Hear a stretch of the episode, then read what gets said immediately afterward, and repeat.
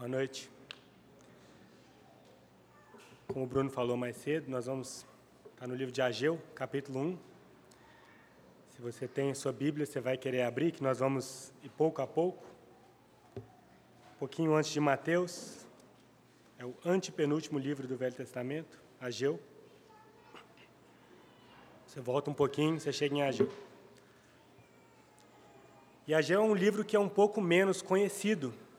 É um livro que é escrito por um profeta de Deus, Ageu, e que a gente pega o livro, pega a história pela metade. Né? Quer dizer, a história já começou quando o livro começa. Então, se a gente não entender o que está acontecendo no povo de Israel, nós não vamos entender o que, que Ageu está falando. Então, antes da gente passar pelo texto mesmo, vou lembrar aqueles que já conhecem, vou falar pela primeira vez para quem não sabe, o que, que está acontecendo em Israel quando Ageu chega na cena. Israel era um povo que Deus escolheu. Era um povo escravo no Egito, que Deus tirou do Egito por um motivo específico. Ele tirou do Egito esse povo para ser um povo que representaria a Deus. Ele fala que é uma nação santa, um reino de sacerdotes. Era para ser o povo de Deus, para representar Deus diante das nações. Assim que Deus tira Israel do Egito, e repetidas vezes depois, Deus fala assim: Israel, vocês são um povo especial. Não por causa de vocês, mas porque eu estou com vocês. Então a presença de Deus no meio do povo de Israel era uma coisa que separava Israel. Então quando Deus tira Israel do Egito, Deus aparece visivelmente em uma coluna de fumaça ou de fogo. Depois, quando eles estão no deserto, Deus manda ao povo de Israel construir um tabernáculo. Tabernáculo nada mais é do que uma tenda mas essa tenda era uma tenda santa ou separada. Era uma tenda, o tabernáculo era uma tenda onde que representava a presença de Deus no meio do povo. Então era uma tenda toda especial, que para entrar você tinha que ter uma roupa especial, tinha que ser uma pessoa especial. O tabernáculo é uma resposta a uma pergunta que surge no começo da Bíblia, que é o seguinte: como que um Deus santo consegue estar no meio de um povo que está cheio de pecado? Porque Israel é cheio de pecado. Como que Deus pode? E a resposta que a gente tem é o tabernáculo. Porque no tabernáculo, antes de entrar, você tem que ser santificado, você tem que ser separado através de um sacrifício. Então, o povo está em pecado, Deus dá ao povo uns sacrifícios para limpar o pecado do povo. E é assim que Deus estava presente no meio de Israel, no tabernáculo. O tabernáculo é cheio de imagens que remetem ao Éden, que era o jardim onde Deus andava com Adão. Então, no tabernáculo tem flores, tem frutos, tem anjos. Então, o tabernáculo é isso, é a presença de Deus. Porém, infelizmente, Israel, apesar de ser uma nação chamada para ser santa, muitas vezes não foi santa. Foi uma nação que foi se desviando de Deus. Era para ser a nação que representava Deus diante do povo, mas muitas vezes eles acabaram adorando outros deuses, esquecendo o Deus deles de Israel. 500 anos mais ou menos depois que Deus tira Israel do Egito, surge um rei. Israel não tinha rei. Aí Israel tem um rei, e o segundo rei de Israel é um rei que Deus escolhe, ele chama Davi. É um rei muito especial, que fala que é um rei segundo o coração de Deus. E Davi um dia está lá, na casa dele, e ele tem uma ideia. Ele fala assim: Olha, a casa de Deus está aqui numa tenda, e eu tenho um palácio de cedro. A minha casa é mais chique que a casa de Deus. Está errado isso aqui. Eu vou construir uma casa para Deus. E ele vai e fala com o um amigo dele, o profeta, fala assim: Olha, eu vou construir uma casa para Deus, para Deus parar de morar nessa tenda. Deus responde para ele, fala assim: Olha, você vai me construir uma casa? Não. Eu vou construir uma casa para você. É um jogo de palavras. Ele fala com Davi: Olha, você quer me construir uma casa? Muito bom, beleza. Só quem vai construir sou eu. E Deus vai falar assim: Eu vou construir uma dinastia para você, Davi que vai reinar para sempre. Quem acaba construindo essa casa, que é o que a gente chama de templo, é o filho de Davi que chama Salomão. Então o templo chama Templo de Salomão. Quando Salomão constrói o templo, acontece a mesma coisa que acontece quando construiu o tabernáculo, que eu esqueci de falar. O que acontece é que a glória de Deus desce visivelmente no tabernáculo. Desculpa, tanto no tabernáculo quanto no templo. Para mostrar Deus está aqui. Deus está aqui nesse lugar. Mas, como eu disse, depois de construir o templo, o pessoal de Israel cai em pecado, de novo e de novo, esquecem a Deus, adoram outros deuses. Chega um ponto que vem um profeta de Deus chamado Jeremias e fala assim: Vocês têm tantos ídolos quanto cidades em Israel. Então eles estão adorando tantos deuses que ele fala isso. Ele fala com eles: Olha, não confia nesse templo que está aí. Não fica falando o templo do Senhor, o templo do Senhor, como se isso fosse adiantar alguma coisa. Nada adianta ter o templo do Senhor se vocês não andam com o Senhor. E Jeremias fala com o pessoal o seguinte: olha, vai ter um exílio, vocês estão tão ruins que Deus vai arrancar vocês dessa terra e vai jogar vocês fora, como se fosse. E o que acontece é que vem o reino da Babilônia, com um rei famoso chamado Nabucodonosor, e sitia Jerusalém. Ele destrói grande parte de Israel, na época Judá, e sitia Jerusalém e ganha. E tem uma onda de exílio. O templo ainda fica lá. O pessoal é tirado da terra, mas o templo está lá. O que, que acontece? Lá na Babilônia tem um profeta chamado Ezequiel que fala o seguinte: não acabou o juízo. Porque o pessoal que está lá em Israel ainda está em pecado, lá em Jerusalém. E Ezequiel tem uma visão, uma visão muito importante, onde está o templo e ele vê a glória de Deus saindo do templo. Como dizendo, Deus vai embora, Deus não vai estar mais aqui no meio do povo dele. E o que, que acontece? O pessoal que ficou na terra, lá em Jerusalém, se rebela contra a Babilônia. Nabucodonosor volta, sitia a cidade de novo, destrói a cidade. Ele destrói todas as casas, ele queima o templo. Ele pega os utensílios de ouro, pedras preciosas do templo e leva para a Babilônia. Então acabou, é uma tragédia. O templo foi embora, a glória de Deus foi embora, o templo foi embora. É como se Deus não tivesse mais com seu povo. Mas ele está lá no exílio. O que, que acontece? Passa, acontece muita coisa que não importa os nossos propósitos aqui. Depois do exílio, depois de um tempo, passam 70 anos, muda a geopolítica do mundo e vem um rei persa chamado Ciro, que domina a Babilônia. E esse rei solta um decreto, 70 anos depois, que fala assim: olha, esses exilados judeus podem voltar para a sua terra e podem, podem não devem, construir a casa do Deus deles. Então temos aqui um rei pagão, Ciro, falando assim: pode ir embora, volta lá e constrói o seu templo. E o pessoal retorna. E o pessoal retorna e eles constroem um altar, que é o lugar que faz sacrifício. E quem está governando o povo é esse homem chamado Zorobabel. A gente leu o nome dele aqui. É um governador, chama Zorobabel. No segundo ano depois do exílio, isso tudo que eu estou contando está no livro de Esdras. Depois, se vocês quiserem lá ler, vocês podem conferir que eu estou falando a verdade. Mas lá no livro de Esdras fala que no segundo ano eles começam, fazem um começo, e fazem a fundação do templo. Então, o templo é uma estrutura grande, não é uma coisa que você constrói de um dia para o outro. Então, eles fazem a fundação. E tem uma festa, o povo de Israel fica feliz. Nossa, estamos de volta, construímos aqui a fundação do templo, está tudo bom. Só que não está tudo bom. Porque o pessoal que tinha ficado na terra, que não era de Israel, chamava os samaritanos, eles se opõem ao trabalho. Eles veem o povo de Israel construindo o templo e falam assim: peraí, o que vocês estão fazendo aí? E eles começam a se opor, falar assim: vocês não vão construir isso não.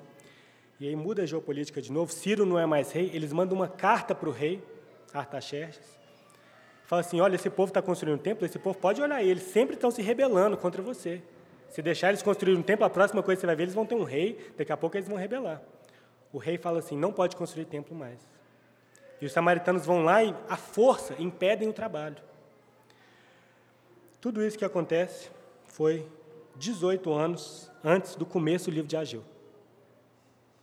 Então, resumo: o pessoal estava no exílio, volta para Israel, começa a construir, constrói a fundação, constrói o altar.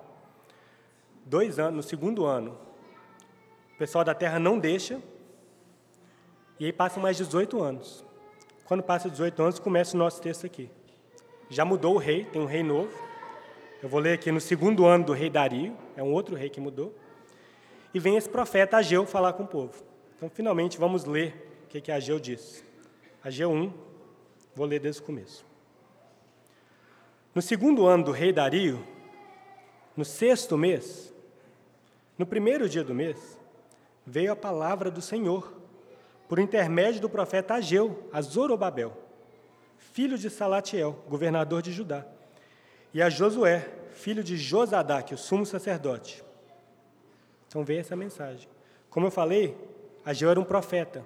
profeta era quem era porta-voz de Deus. Ele estava falando a palavra de Deus. Eu não li ainda qual é a mensagem, mas para quem que é a mensagem? A mensagem é para Zorobabel e para Josué. São os líderes do povo. Zorobabel é o governador, Josué é o sumo sacerdote, é o líder religioso, é o líder que vai fazer o sacrifício, é o que seria o oficial principal do templo. E temos o profeta falando com eles. Essa mensagem vem no segundo ano do rei Dario, então trocou o rei. E no primeiro dia do mês. De acordo com o livro de Números, o primeiro dia do mês era um dia especial. Era um dia onde tinha um holocausto, ou uma oferta queimada especial, onde tocavam-se as trombetas. Era um dia de alegria, era um dia de se lembrar: olha, o Senhor é Deus, estamos felizes. Só que o templo estava em ruínas, não tinha como eles fazerem essas coisas. Então vamos ver o que, que, que, diz, qual que é a mensagem de Ageu, versículo 2. Assim fala o Senhor dos Exércitos: Este povo diz: Não vê ainda o tempo, o tempo em que a casa do Senhor deve ser edificada. Por que, que as pessoas, por que, que este povo estaria dizendo isso? Não é chegado o tempo. Ora, tinha muitos bons motivos. Eles tinham voltado, eles já tinham tentado fazer o templo. Já tinha tentado isso uma vez, deu errado. Teve oposição. Tudo bem, o rei trocou, só que esse rei novo não mandou construir o templo, igual o Ciro tinha mandado construir, o rei novo não falou nada.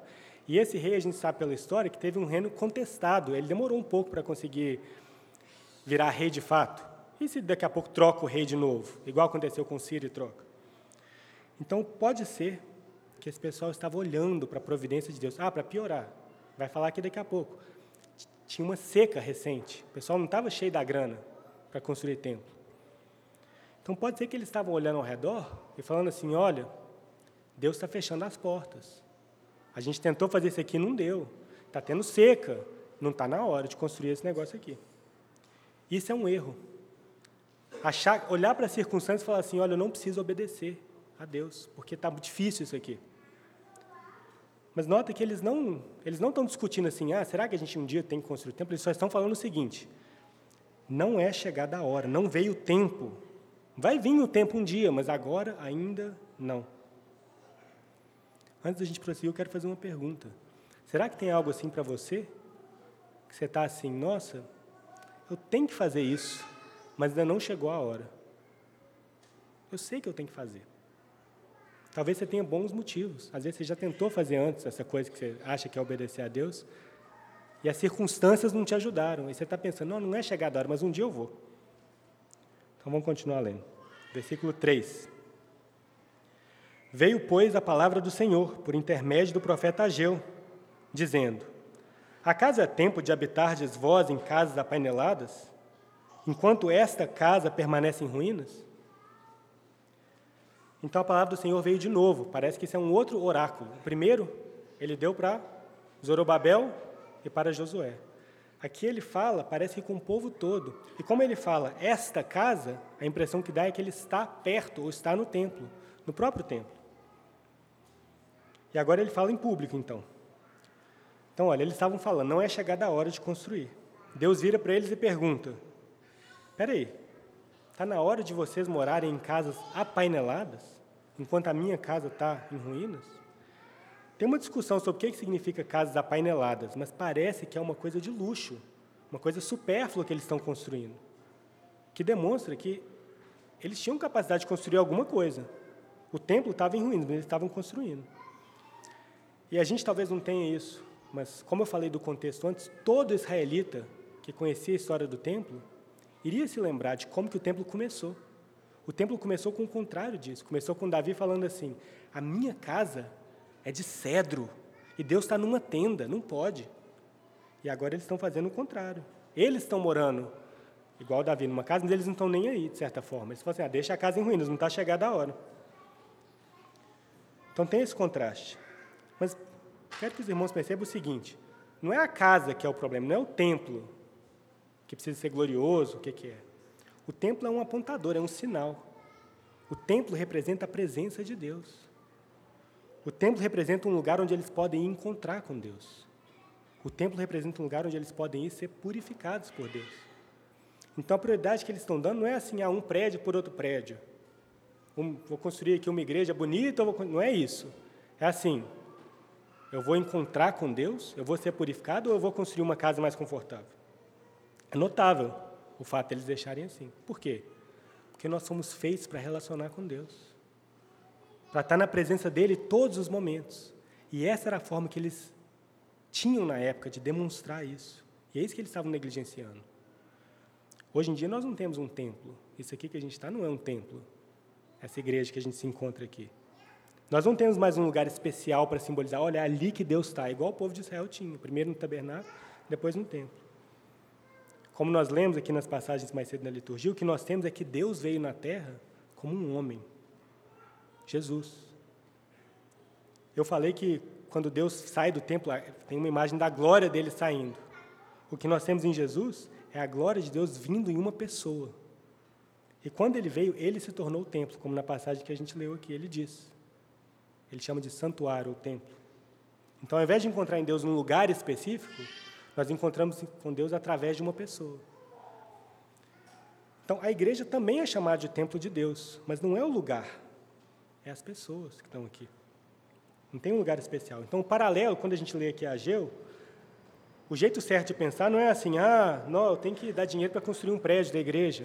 O prédio tem que estar bonito, mais bonito que a minha casa. Não é isso. Paralelo mais direto hoje seria negligenciar o nosso relacionamento com Deus através de Jesus e através da sua igreja. Deixar em ruínas o relacionamento. O que, que acontece quando está em ruínas? Vou continuar lendo, versículo 5. Ora, pois, assim diz o Senhor dos Exércitos: considerai o vosso passado. Tendes semeado muito e recolhido pouco. Comeis, mas não chega para fartar-vos. Bebeis, mas não dá para saciar-vos. Vestivos, mas ninguém se aquece. E o que recebe salário, recebe para pôr num saquetel furado. Então, o que, é que ele fala que acontece? Eles estão semeando muito eles estão investindo e recolhendo pouco. Paralelo hoje seria talvez alguém investir muito no trabalho e não ver resultado. Vocês comem, mas não têm o suficiente. Vocês bebem, mas não estão satisfeitos. Vocês colocam roupa, mas não estão quentes. Então parece assim, até o que eles têm ou não é suficiente ou não satisfaz. Eles não sentem que estão satisfeitos. Até o que eles têm, a imagem que usa aqui é muito forte, quando fala saquitel, para aqueles que não cresceram numa outra era, é um saquinho. Então, o que é a ilustração? Você pega um salário e coloca o seu salário num saco furado. E ele está no seu bolso, à medida que você vai andando, pouco a pouco vai saindo as moedas. É uma imagem muito forte, você ir perdendo aos poucos o que você tem. Frustrante, você não quer que isso aconteça. E ele fala: considere o vosso passado. Ou numa outra tradução, outras traduções dizem: considerem o vosso caminho. O caminho leva a algum lugar. Por quê? Frustrações, dores, desconforto, essas coisas todas também são apontadores. Eu falei que o templo era um apontador que falava assim: a presença de Deus está aqui. Essas coisas também são apontadores, tem alguma coisa errada. Não é para ser assim. Não é para você semear pouco e colher muito. Oh, desculpa, semear muito e colher pouco. Não é para você ter um saquetel furado que sai tirando as coisas todas. Isso são chamados para o povo, olha, considera, o que está acontecendo? Muitas das coisas na nossa vida são resultado direto de como a gente anda. Não todas. Como a gente anda com Deus impacta muito as coisas. Então, às vezes você fala assim: nossa, meu casamento cheio de problema, meus filhos estão péssimos. Pode ter vários motivos, mas é um chamado. Considere o seu caminho. Considere como você está andando com Deus. Será que a casa dele está em ruínas? Ah, o meu trabalho, só problema, horrível. Considere o seu caminho. Pode não ser culpa sua, mas pode ser que seja. Então, para terminar essa sessão, algumas perguntas para a gente. Nós, vocês, estão cultivando o relacionamento com Deus através de Jesus? Ou estão deixando ficar em ruínas? Enquanto você busca outras coisas, casas apaineladas. Ou talvez você está dizendo assim: olha, o tempo ainda não chegou de eu investir nisso aqui, na minha relação com Deus. Só que você está investindo em outras coisas. Ah, o tempo não chegou de orar, ler a Bíblia, porque eu estou agora com um filho pequeno. Ou porque eu tenho meu trabalho está exigindo muito agora. O tempo não chegou para eu investir de verdade aqui na igreja. Eu venho, mas assim, não tem tempo, claro. Domingo eu tenho outras coisas para fazer. O tempo não chegou, talvez, para eu dar dinheiro para a igreja, porque eu estou economizando para minha casa. Quando eu tiver uma casa própria, aí vai chegar o tempo. O tempo não chegou para realmente eu conhecer a Deus. Eu vou, vou fazer um dia. Considere o seu caminho. Se você está pensando nessas coisas, está funcionando? Você está satisfeito com o que está acontecendo? Vou ler mais. Versículo 7. Assim diz o Senhor dos Exércitos: Considerai o vosso passado. Ele repete. Muitas vezes na Bíblia repete as coisas para ter ênfase. E o que vai acontecer na sequência é uma passagem paralela, muito parecida com a que tem. Enquanto eu vou lendo, eu vou pedir para os irmãos prestarem atenção no que é parecido e o que é diferente. Mas o fato dele repetir isso quer dizer que é muito importante. Considere o seu caminho nós devemos considerar muito cuidadosamente como andamos, qual é o resultado do nosso caminho, nosso passado, o que está acontecendo. Não é para deixar a vida passar sem considerar, é para considerar. Então, vou ler a sessão fica de ouvidos abertos para perceber o problema da casa em ruínas e as consequências. Tá bom? Versículo 8. Subi ao monte, trazei madeira e edificar a casa. Dela me agradarei e serei glorificado, diz o Senhor. Esperastes o muito, e esse que veio a ser pouco. E esse pouco, quando trouxeste para casa, eu com um assopro dissipei. Por quê? Diz o Senhor dos Exércitos. Por causa da minha casa, que permanece em ruínas. Ao passo que cada um de vós corre por causa da sua própria casa. Por isso o céu sobre vós retém o seu orvalho, e a terra os seus frutos. Fiz virar seca sobre a terra e sobre os montes, sobre o cereal, sobre o vinho, sobre o azeite, sobre o que a terra produz, como também sobre os homens, sobre os animais e sobre todo o trabalho das mãos. Não sei se vocês ouviram o paralelo. Por que, que isso está acontecendo? A mesma coisa. O que, que é o resultado? É a mesma coisa. Só que tem uma diferença. Na primeira sessão que eu li, ele só falou: está acontecendo isso. Você bota as coisas no sectel furado, você semeia muito. Aqui ele fala que Deus tem um papel ativo no que está acontecendo. Ele fala assim: Eu com um assopro o dissipei, fiz virar seca. Deus arrumou o mundo de tal maneira que pecado em geral tem consequências naturais. Se você bebe muito todos os dias, você acaba tendo uma doença.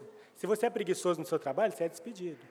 Não é disso que nós estamos falando aqui, não são consequências naturais.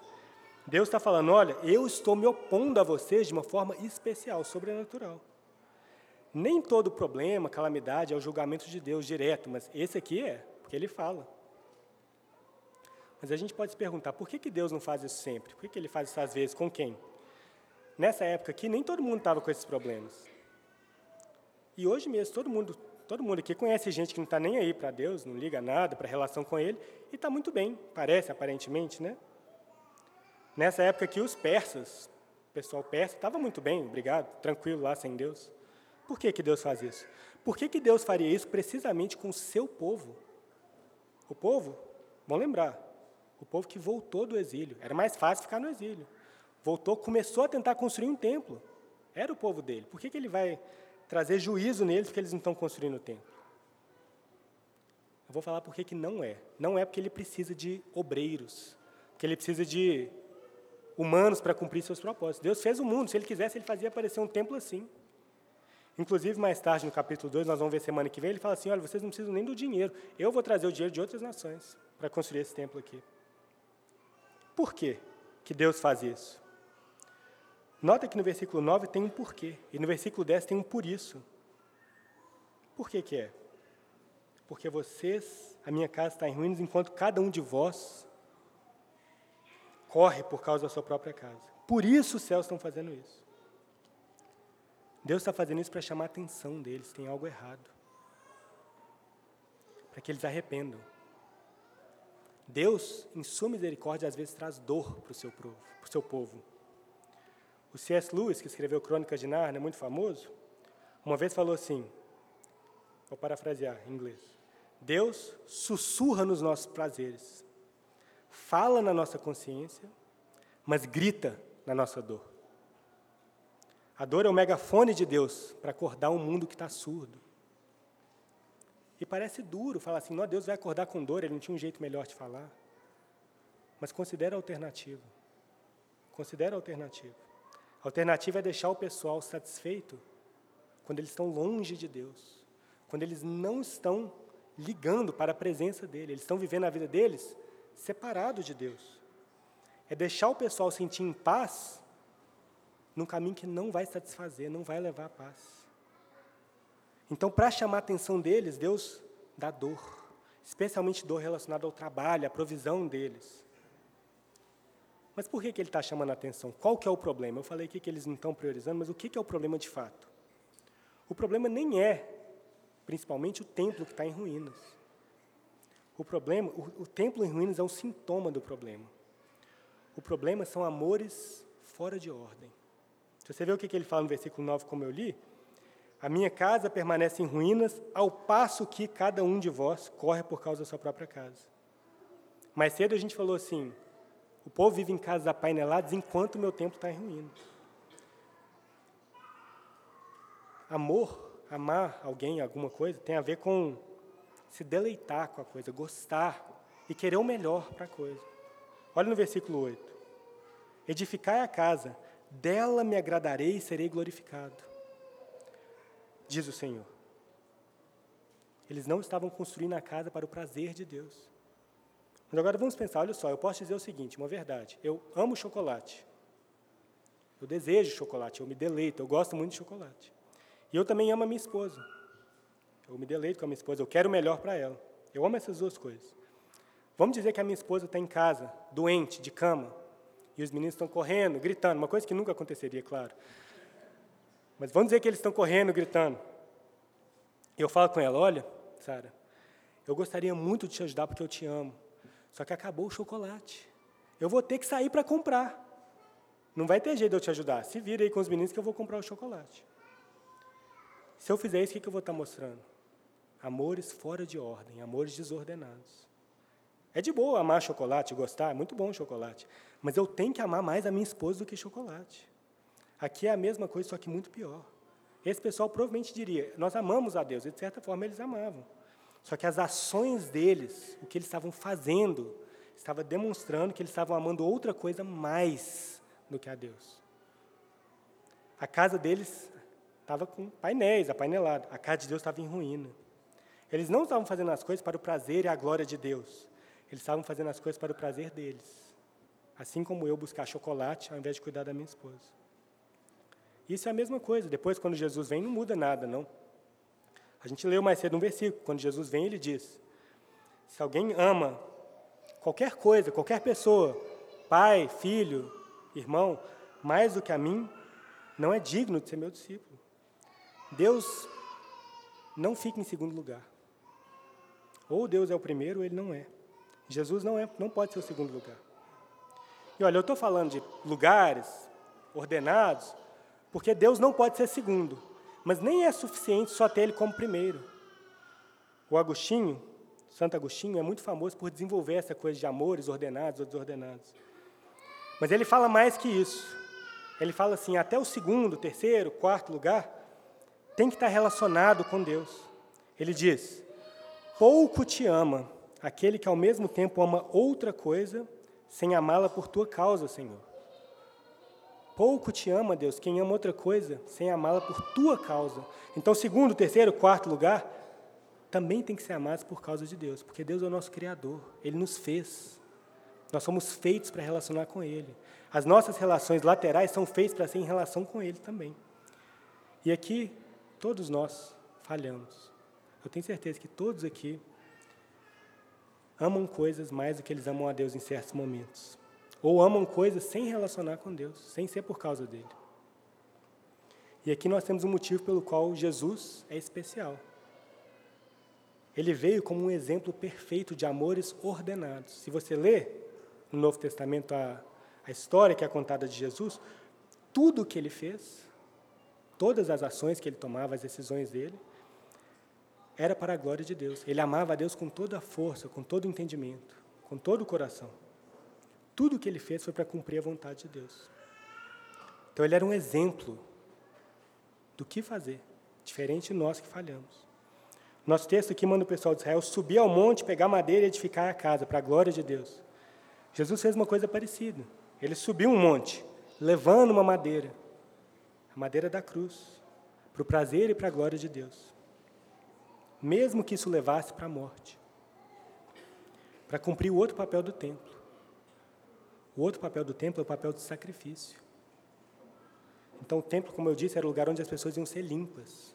E eu acabei de falar, todos nós temos amores desordenados, que precisam ser limpos. Nós precisamos de perdão. Então, Jesus é ao mesmo tempo templo, que eu falei mais cedo, mais cedo e sacerdote, oferecendo um sacrifício. Então, aqui nesse texto, nós tínhamos a mensagem aqui do profeta falando com o rei e com o sacerdote sobre o templo. Jesus é profeta, rei, sacerdote e templo. Eu falei também que Deus usa dor como megafone para avisar tem alguma coisa errada. Jesus não tinha nada errado, mas ele sofreu dor. Por que, que Deus colocou dor nele? Ele colocou dor nele para ser um juízo, para não, para na cruz Jesus pagar o que a gente merecia. Tudo que essas pessoas aqui estavam sofrendo, ele sofreu muito mais na cruz. Sede, ele estava pelado, com sede, com dor. Deus amou o mundo tanto que ele deu o filho dele para que todo aquele que crê nele não pereça. Jesus, por amor a nós, foi à cruz, morreu e sofreu a punição que a gente merece. Ele é o templo e ele é o sacrifício também. Por que eu estou falando isso tudo? Porque nós não temos um Deus distante, egoísta, falando assim: olha, eu tenho que ser o primeiro lugar. Você só olha para mim, eu não ligo para você. Nós temos um Deus que fala assim: você vai me colocar em primeiro lugar porque isso é bom para você. Você foi feito para isso. Não funciona, você não vai ser satisfeito caso contrário. Mas mais importante, nós temos um Deus que sacrificou o melhor, o próprio Filho. Nós temos um Senhor que nós seguimos, que é o Senhor Jesus, que sacrificou a si mesmo na morte para o nosso bem. Então, sabendo disso, eu pergunto a você de novo, mesma pergunta que eu fiz antes, só com outras palavras. O que é o seu primeiro amor? E se você é cristão, membro aqui dessa igreja, claro que, que vem na cabeça rápido assim, Deus, claro. Só que a gente consegue perceber isso observando o que você faz? Onde você gasta seu tempo, seu dinheiro, seu esforço? Quais são as coisas que ocupam sua cabeça, sua preocupação? Quais são as coisas que você não deixa, deixar, não, não deixa passar? Por exemplo, eu tenho certeza, eu sempre vou, eu não vou perder um dia de trabalho. Sempre estou lá. Eu tenho certeza que eu vou dar uma boa educação para os meus filhos. É prioridade para mim. Para alguns de nós, não eu, mas alguns. Eu tenho certeza que eu não perco nenhum jogo do Galo, do Cruzeiro. Todo jogo eu vou assistir. Agora eu pergunto, na última semana, quantas vezes você deixou de lado uma coisa que você amava, porque você amava a Deus mais do que essa coisa? para buscar a santidade, para buscar o reino dele, a igreja? Quantas vezes? Ou quantas vezes você falou assim: não está na hora ainda de eu mexer nessa coisa? Não está na hora ainda, está difícil, eu estou ocupado, não está na hora de ler a Bíblia, de orar, não está a hora de servir essa pessoa. Eu não estou tendo tempo, igual o pastor Bruno entregou semana passada, não tenho tempo agora. Mas você talvez teve tempo para assistir um seriado. Você teve tempo para dormir até um pouco mais tarde no fim de semana. Você teve tempo para ficar com seus amigos, para assistir o futebol, para trabalhar um pouco mais, para avançar a sua carreira. Deus é seu primeiro amor?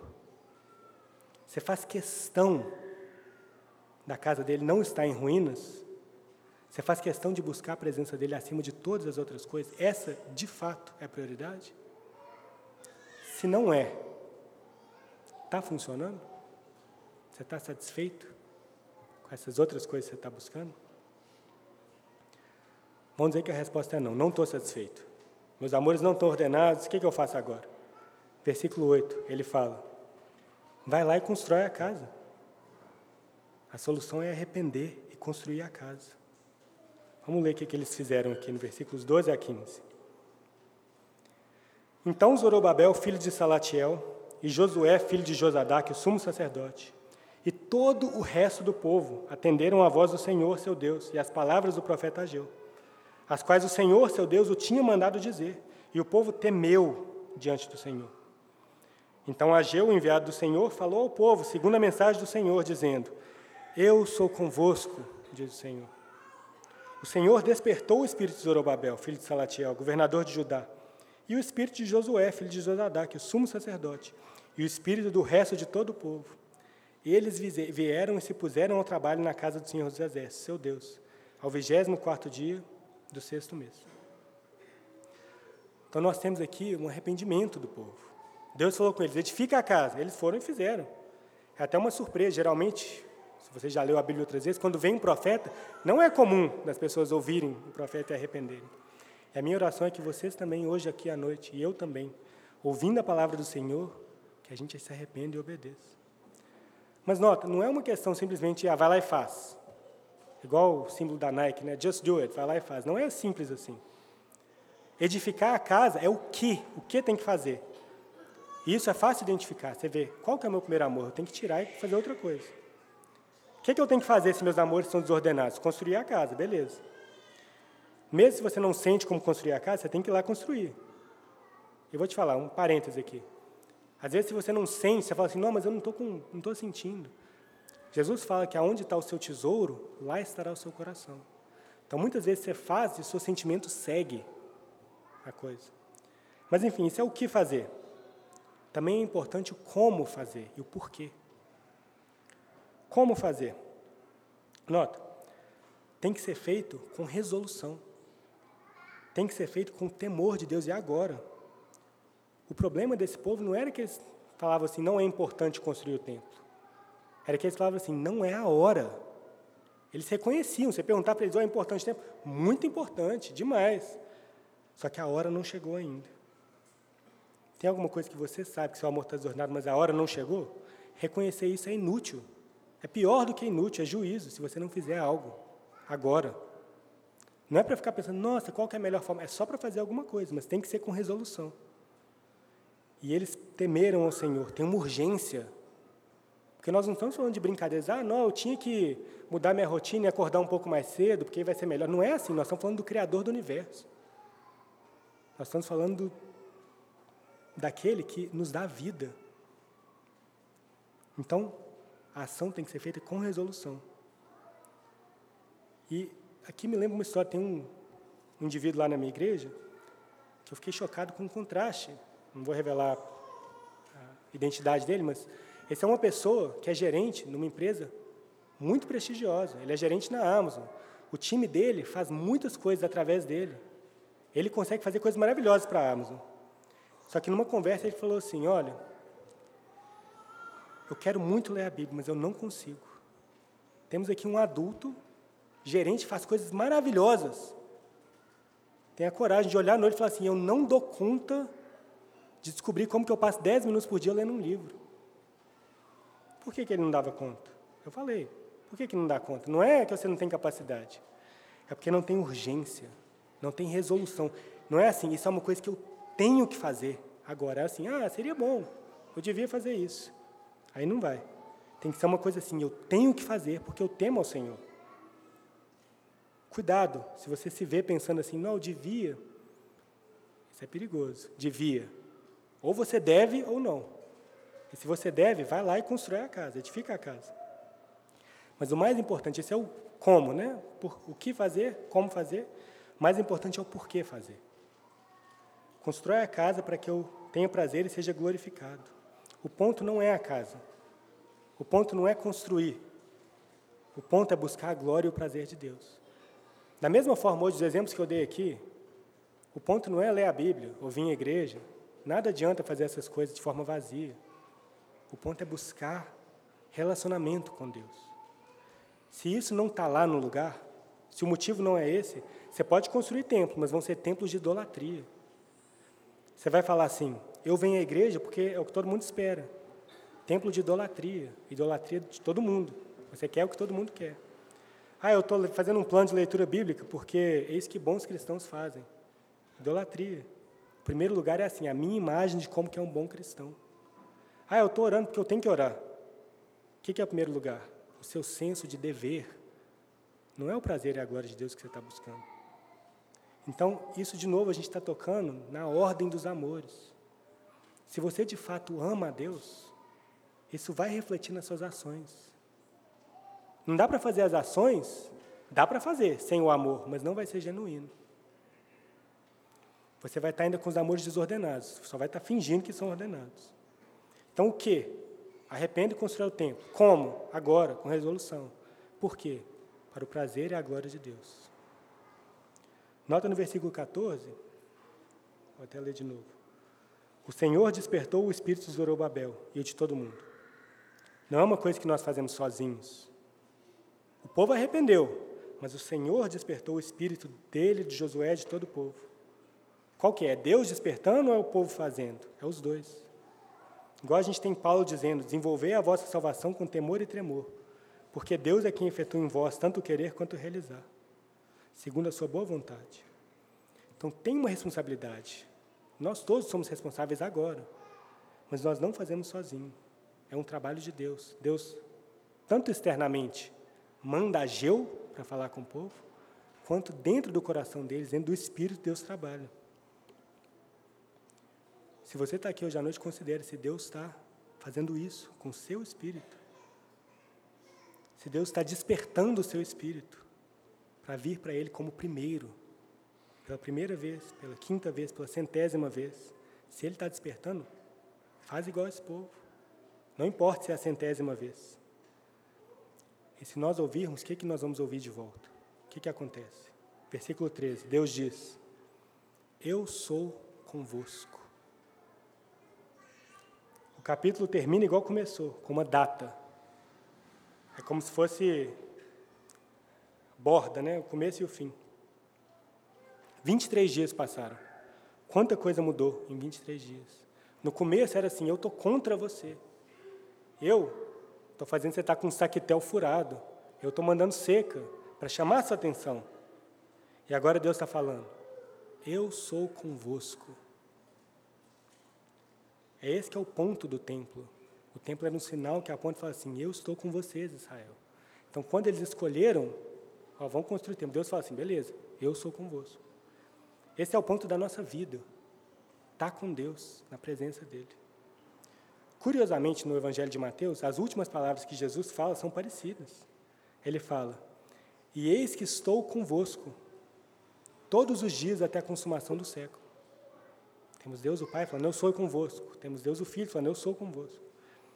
E se você é cristão, eu sou convosco, é verdade de vocês de uma forma muito especial.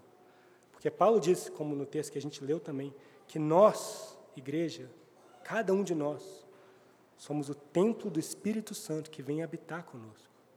Se você é cristão, você tem acesso direto, literalmente, Deus está com você, com, convosco. Acesso constante a Deus. Mas é possível que você não esteja sentindo assim. É possível que você tenha deixado o templo ficar em ruínas. Ou que você nunca priorizou o templo. Que você nunca priorizou essa relação com Deus. Ou que você agora está priorizando outra coisa mais, que seus amores estão desordenados. É possível que tenha coisa que você agora saiba, não, eu devia fazer isso. Estou devendo isso, tem que fazer isso. Mas a hora não chegou ainda. Talvez você esteja dizendo isso. É possível até que Deus esteja usando na sua vida a mesma coisa que fez aqui com esse povo, frustrações, dores. É possível que não. Mas se Ele tiver, e se você tiver com essas outras coisas, Deus está dizendo para você agora, através de Ageu, considere os seus caminhos, o seu passado. Qualquer que seja outra prioridade, tira. Mas mais importante que tirar é colocar. Subir ao monte e edificar a casa. Não deixe a casa dele em ruínas. Arrependa-se. Faça isso agora, com resolução. É uma coisa que tem que ser feita. Faça Deus ser o seu primeiro lugar, seu primeiro amor, para a glória e prazer dele. Se você se aproximar dele, ele diz: Eu vou me aproximar de você. E aí você vai ouvir do Pai: Eu sou convosco. Você vai ouvir do Filho: Eu sou convosco até o fim dos séculos. E o Espírito vai testemunhar no seu espírito: Você é um filho ou filha de Deus. Que assim seja. Amém.